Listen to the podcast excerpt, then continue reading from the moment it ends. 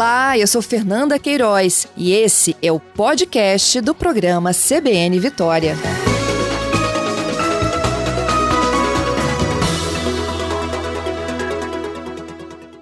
Luiz Fernando, bom dia, viu? Bom dia, Fernanda. Obrigada por aceitar aqui o, o, convite, essa nossa conversa, essa conversa aqui com os nossos ouvintes. O que vem acontecendo, Luiz Fernando? É o preço do litro da gasolina que está fazendo isso? Também, isso associa-se ao preço altíssimo da gasolina que tem hoje. A gente está vendo matérias aí que a previsão é que se chegue a R$ reais o litro da gasolina. E soma-se a esses problemas o, a falta de reajuste das plataformas.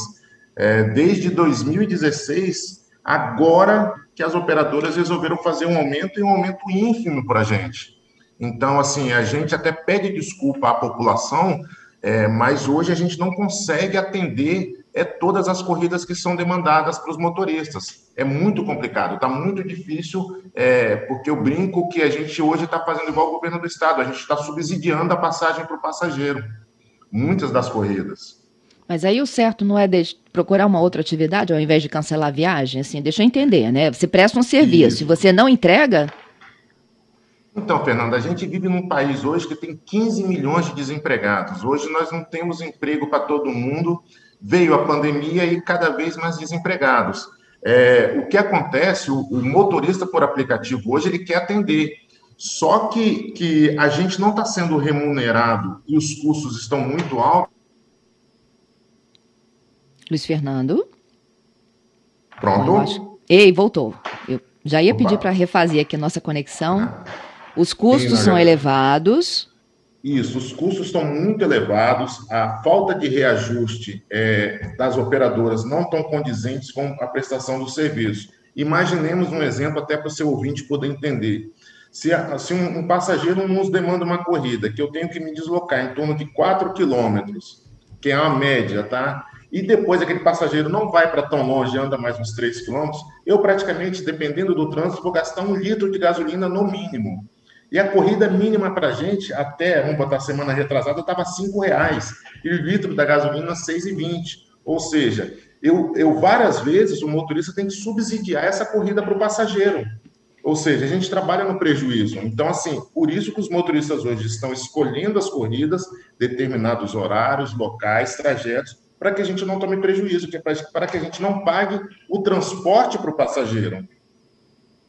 Tá, Luiz Fernando, como é que funciona? Olha, eu, por exemplo, eu aciono aqui o serviço de vocês, de uma das plataformas né, disponíveis aqui no estado, e é o motorista que está na imediação que recebe o sinalzinho do, da coordenação lá do aplicativo de que tem uma chamada é, aguardando atendimento? Normalmente sim, os algoritmos trabalham sempre com o trajeto, com o motorista que está mais próximo. Porém, os aplicativos hoje têm algumas classificações, que são é o azul, o diamante, algumas classificações que dão privilégio para alguns motoristas que fazem muita corrida. Então, hum. às vezes, a gente está num local que ninguém quer aceitar aquela corrida. Aí sobra essa corrida para um motorista que está mais longe. Então, eu, é o que, que é esse sobra?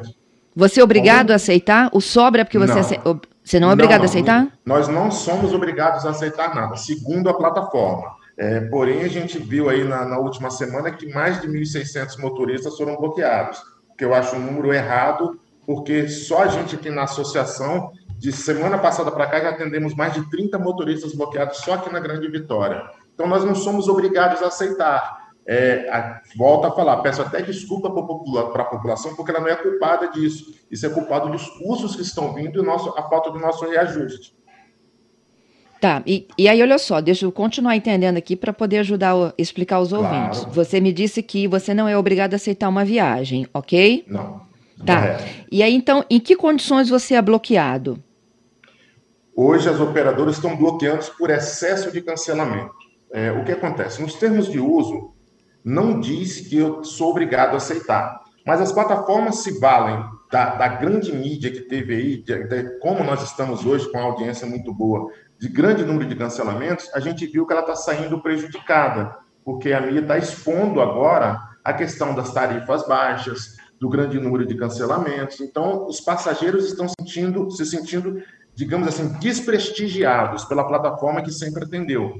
Porém, a plataforma agora está fazendo esse bloqueio por número de cancelamentos. É, nós já estamos entrando com vários processos contra as operadoras para que seja feita valer os termos de uso dela. Eu não Entendi. sou um funcionário dela, eu sou, teoricamente, um prestador de serviço. Ok.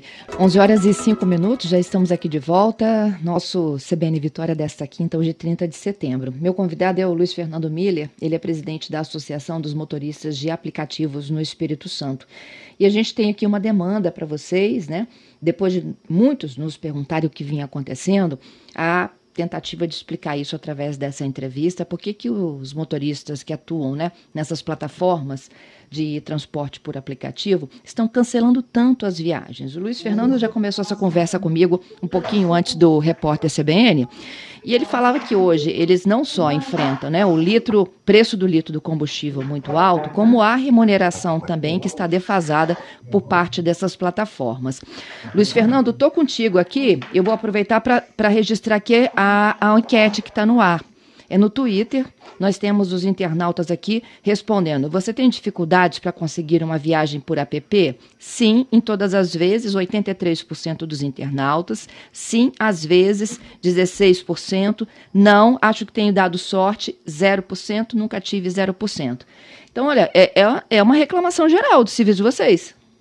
Sim, a gente não é a reclamação não é do serviço, realmente existe o problema do não atendimento é, devido à, questão dos custos. Então, assim, é o que eu gostaria que a população entendesse é que ninguém trabalha no prejuízo hoje. Eu duvido que algum, algum trabalhador fale assim, ah, eu vou trabalhar com o meu local, mas eu vou tomar prejuízo. Não existe isso. O que a população tem que fazer, e eu bato palmas para o que a população estava fazendo, é reclamar sim, reclamar das operadoras, da falta de reajuste que tem. E o que acontece? Uma outra questão, Fernanda, é, dos cancelamentos, dentro da Grande Vitória, o único município que mostra corretamente o destino é Vitória, ou seja, eu sei para onde eu estou indo. Nos demais municípios, não acontece isso, é tudo por região. Então, um exemplo: quando a pessoa me chama em bairro de Fátima, a, o, com o destino bairro de Fátima, eu acho que eu vou para um bairro teoricamente seguro dentro da, do horário.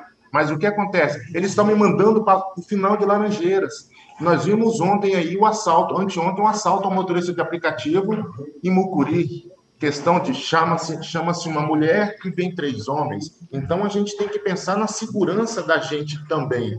É, em 2019, nós conseguimos, junto, junto a uma das operadoras, é, que fosse mostrado o destino em todas as regiões da Grande Vitória. Infelizmente, ela não cumpriu com tudo isso, porque ela alega que se ela mostrar o destino correto, muitas corridas não vão ser atendidas. Ou seja, ela expõe a gente ao risco e a gente não consegue atender. Uhum. Então, ó, eu vou voltar lá na, na história do bloqueio para a gente entender. Sim. Quando eu, eu, eu dei um exemplo aqui, né? Estou chamando então é, um serviço de transporte de aplicativo. Estou saindo daqui da CBN na Rede Gazeta com destino à minha casa Vila Velha. Você só fica sabendo que eu estou indo para Vila Velha se eu estiver em Vitória, é isso? Se eu estiver usando um aplicativo de Vitória, eu não entendi como é que é essa relação. É, o, é como é que funciona? É, Vitória, quando você chama uma corrida com origem em Vitória, ah. para Vila Velha, ela vai mostrar assim, provavelmente, região norte de Vila Velha. A região norte de Vila Velha, se você for pegar, é ali no começo, Praia da Costa, você pega. Agora, quando vai região sul de Vila Velha, eu posso parar em Jabaeté. Agora, se você chama da Rede Gazeta a, pra, aqui para dentro do município de Vitória, eu sei corretamente para onde eu estou indo. Nos outros locais, não. Então, os grandes números de assaltos que a gente está vendo, vocês podem observar pelas, pelas grandes reportagens e a parceria que a gente faz junto sempre com a CBN e a Gazeta, sempre em locais onde a gente não sabe o destino. E isso já foi alvo da frente parlamentar, foi alvo da primeira CPI dos crimes cibernéticos que foi feita no Brasil contra as duas maiores operadoras, e eles fizeram um acordo formal e oficial conosco, mas não estão cumprindo. Entendi. Agora, quando vocês aceitam e não sabem exatamente qual é o bairro, e aí como que vocês identificam qual é o bairro para cancelá-la depois? Não, a gente só sabe o bairro quando o cliente entra dentro do carro. E aí como é que cancela? Sabe. Não cancela. Aí você, aí você vai no risco, Fernanda. Aí nós vamos rezando, orando e contando com a confiança de todo mundo. Porque o que acontece, Fernanda, é, entre, entre outros problemas, eu não sei, oficialmente, eu não sei nem quem é o meu passageiro porque, porque não é obrigatório mostrar fotos. Às vezes, no próprio cadastro do aplicativo, um exemplo, vou fazer uma brincadeira, tá? É, quando Fernanda chama, vai vir Fefe. Então, e vários outros codinomes que, infelizmente, o horário não permite e a educação não permite falar. Mas é isso é o que acontece. A gente não tem uma verificação do passageiro. Para o motorista poder se cadastrar hoje, é atestado de antecedentes criminais, você tem que ter o carro certinho, tudo bonito, tudo no papel. E o que acontece? Infelizmente, do passageiro, é, eles colocam, é, me desculpe o, os honestos que a gente fala, mas eles colocam bandidos dentro dos nossos veículos, porque a grande maioria dos assaltos são feitos por menores e por passageiros. A última pesquisa que nós fizemos, 74% dos assaltos a motoristas de aplicativo foram feitos por passageiros e por perfis fake. Entendido. Agora, Luiz, assim, é, a gente entende perfeitamente, né, a situação de vulnerabilidade de vocês, principalmente quem trabalha à noite e madrugada. Agora, é, e aquele que precisa do serviço, acredita na plataforma, chama e não é atendido? Fernanda, é, eu novamente peço desculpas a esse cidadão que, que precisa. Eu vou, eu vou usar a minha culpa porque eu, esses dias, eu estava com o carro quebrado e eu chamei o aplicativo e me cancelaram cinco vezes. A Jura? Fica... Juro, Fernanda, juro. Você estava onde, indo para onde? Eu estava na minha casa, em frente ao aeroporto, e estava querendo para ir para a oficina mecânica que é na Lindenberg. Tá, e por que, que não tá, foi aceito? Você que entende aí do esquema. Como é que não foi? Então, por que não foi? É, a, gente, a gente, teoricamente, a gente fica revoltado pelo não atendimento do serviço, mas na hora que a gente vê e a gente vive isso, gente, o motorista ele não vai querer pegar uma corrida sem saber para onde ele vai. Vai dar, vai dar região norte de Vila Velha, eu posso, eu posso estar entrando dentro de Santa Rita. Então, o que, que eu utilizo quando é nessas questões? Eu já mando uma mensagem e falo, eu estou indo para fulano de para tal lugar, estou indo para tal lugar. Isso ajuda demais. Às vezes, eu, eu, eu entendo a revolta do passageiro, é porque nós somos, a minha família é também usuária, a minha filha é usuária do aplicativo. O que acontece? É, quando o motorista liga, pergunta, manda mensagem, para onde a senhora vai? Qual o destino? Não é para ver se a corrida às vezes vale a pena ou não vale a pena, ele simplesmente quer saber para onde ele está indo. Porque hoje nós temos bairros dominados pelo tráfego, inclusive dentro da Grande Vitória. Entendeu? Sim, mas o para onde está indo também tem a relação econômica, que você já tem admitiu lá no início. Correto, correto. Relação econômica também. Isso existe, isso existe mesmo. Então, ah, assim, e você me é... disse então que a plataforma está cancelando vocês. Sim, a, a, plataforma, só por coincidência, eu estou aqui na sala da MAPS com dois motoristas bloqueados. Todos dois aqui a gente comecei a atender antes, todos dois com carro alugado. Agora vai trabalhar simplesmente com uma plataforma e não sabe o que vai fazer. As pessoas ficam perdidas, entendeu? É, tá. O que a gente tem pedido e o que a gente vai brigar é o quê? Que a plataforma seja obrigada a pelo menos avisar um, o, o, passageiro, o motorista, pelo menos uma, uma, um dia, uma semana antes com antecedência, para avisar você está ferindo os termos para que você tenha uma chance de defesa. Hoje a gente não tem chance de defesa. Você está trabalhando agora e você na próxima corrida você está bloqueado. Entendeu? Essa é a situação. Peço novamente desculpas aos passageiros, peço um pouco de paciência. Usem aplicativos alternativos, como nós temos outros, que é, é melhor. Hoje está um pouco difícil. Pois é, olha só, eu vou aqui para os ouvintes, tá? A Silvana me disse que mora em Itararé. As, as viagens lá são canceladas diariamente. E ela acredita que é por conta da característica do bairro. Ela disse é muito difícil, né? Pessoa do bem querer ir ao médico, querer ir ao trabalho, não consegue. A Sônia diz que no mês passado fez um procedimento cirúrgico, uma cirurgia de catarata, Santa Casa, centro de Vitória. Ela estava precisando de um Uber para Jardim Camburi. O motorista estava a sete minutos do hospital, estranhamente cancelou a viagem. Chamou outros seis minutos, cancelou também. Enfim, uma sucessão de cancelamentos. E ela disse: Olha, não imagino que o problema também em Jardim Camburi seja violência, né? É, o Gabriel. O Gabriel também está aqui dizendo: olha, é, eu acho que o cancelar é desonesto com o cidadão que acredita no serviço de vocês.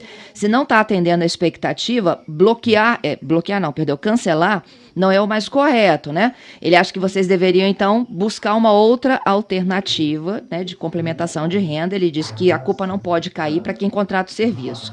O Giovanni diz que é solidário a vocês, tá? Que teve muitos amigos já roubados, sequestrados, que entende bem o problema do motorista de aplicativo. É, temos mais, o Baldo. O Baldo é motorista de aplicativo. Ele diz: olha, os bloqueios é, estão usando falcatruas para ter um faturamento maior. É isso? Então, os que estão sendo bloqueados são desonestos. A excesso de cancelamento, sim, é um truque para faturarem mais, é isso? Ó, existem, voltando lá no começo do Itararé, acredito que possa ser por segurança, sim, tá, Fernanda? Uhum. É, acredito que possa ser por segurança.